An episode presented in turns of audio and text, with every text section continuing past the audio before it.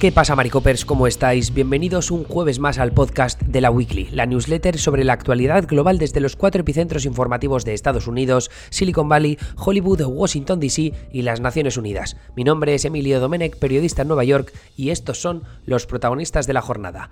TikTok, deuda estudiantil y Nicaragua. Empezamos con TikTok, porque hemos sabido esta semana, a través de Axios, que TikTok se está ayudando de la compañía estadounidense Oracle, los de Larry Ellison, que tiene como hija a David Ellison y Megan Ellison, dos productores de Hollywood de los que os hemos hablado muchísimo. Pero bueno, Larry Ellison eh, es el dueño jefazo de Oracle, entonces TikTok se está ayudando de esta compañía para demostrar a sus críticos que sus algoritmos y sus sistemas de moderación no están manipulados para satisfacer los intereses del gobierno chino. Cabe recordar que TikTok es propiedad del gigante tecnológico chino ByteDance, lo que desde hace años ha propiciado que señalen a la compañía por albergar la información de sus usuarios estadounidenses en servidores accesibles para el gobierno de Xi Jinping y estas acusaciones tienen cierto, cierta justificación, ¿no? Empleados de ByteDance en China han accedido a información privada de los usuarios estadounidenses de TikTok pese a las promesas de la plataforma de que eso no estaba ocurriendo. Esto según audios que pudieron escuchar en BuzzFeed. Y ByteDance tiene historial controvertido en lo que refiere a moderar contenido problemático para el gobierno chino en TikTok, como contó Reuters en 2020, y a promocionar el contenido positivo en otra plataforma de noticias ya inexistente llamada Top Buzz, según BuzzFeed.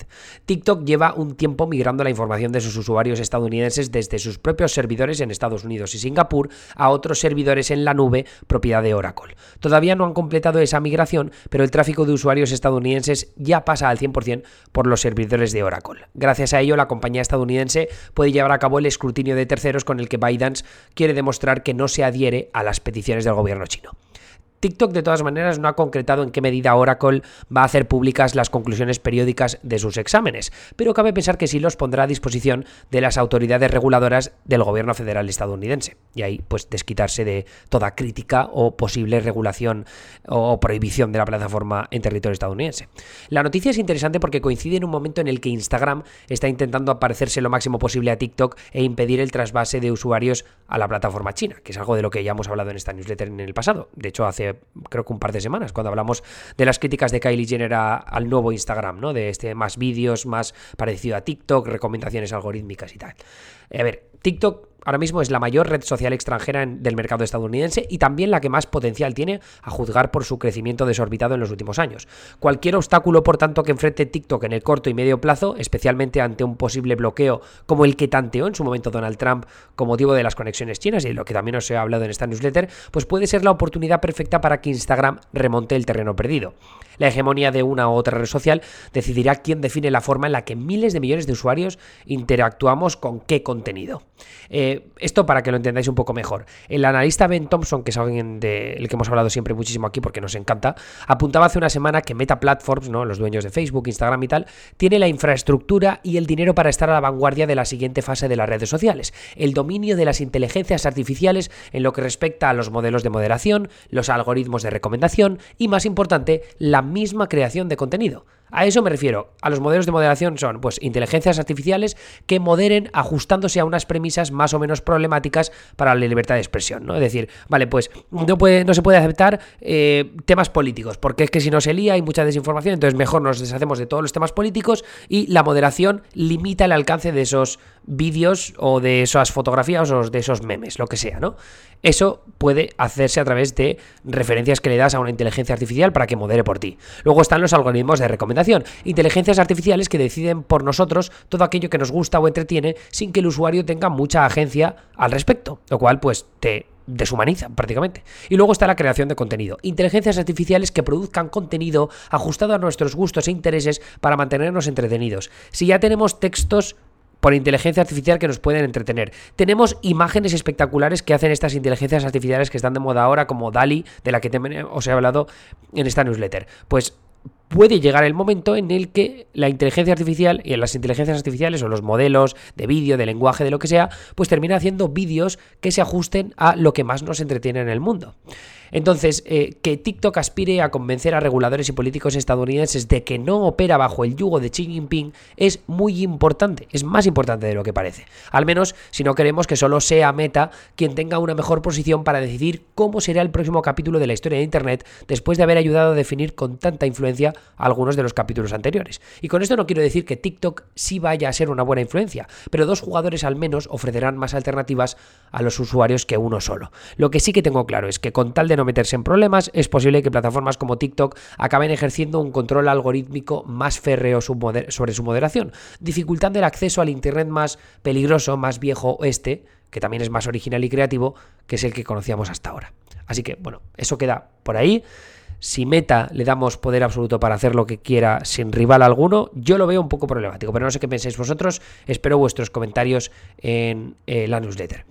En lo que respecta a la deuda, el presidente estadounidense Joe Biden anunció este miércoles que perdonará hasta 20.000 dólares de la deuda de millones de personas que habían pedido préstamos estudiantiles federales. El anuncio, que no es el primero de este tipo, responde a las preocupaciones por la mora estudiantil federal en una coyuntura económica especialmente complicada para la clase media estadounidense con la inflación desbocada y las elecciones de medio mandato a la vuelta de, la esquina, Biden ha decidido pues, perdonar todavía más deuda.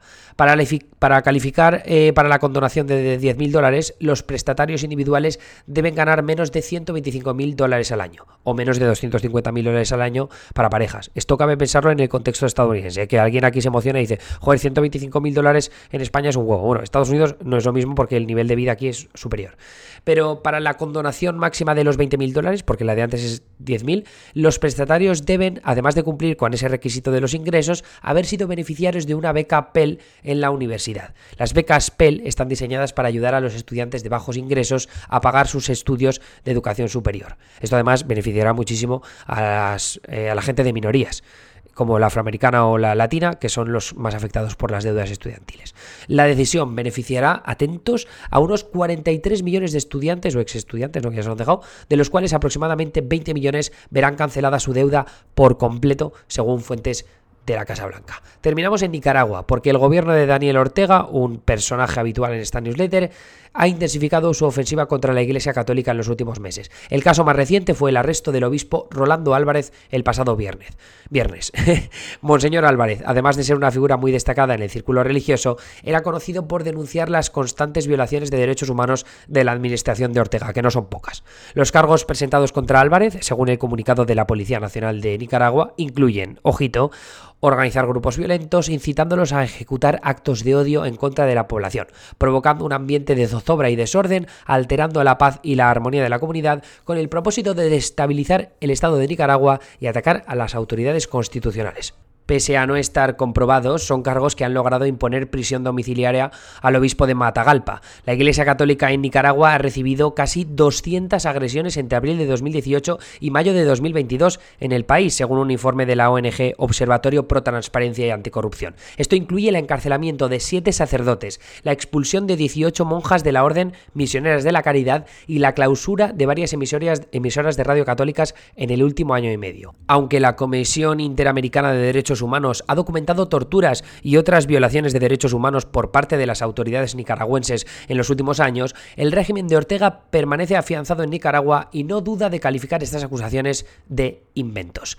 En la newsletter, en el texto, tenéis más enlaces para ampliar la información de estos tres titulares. También tenéis eh, los titulares de nuestro monitor global, cuatro enlaces desde Ucrania, Grecia, Sudáfrica e Israel. Y una cosa que nunca cuento, pero que esta vez pues me parece importante resaltar es que si os vais a www.laweekly.com y entráis en una de estas eh, entregas premium, ¿vale? Donde os sale el reproductor del podcast, hay una pestañita que dice Listen on, ¿no? Escuchar en. Si lo abrís, ahí tenéis la opción de escucharlo en la app de Substack, que la tenéis para iPhone. Yo, para Android creo que no ha salido, pero no, estoy seguro, ¿eh?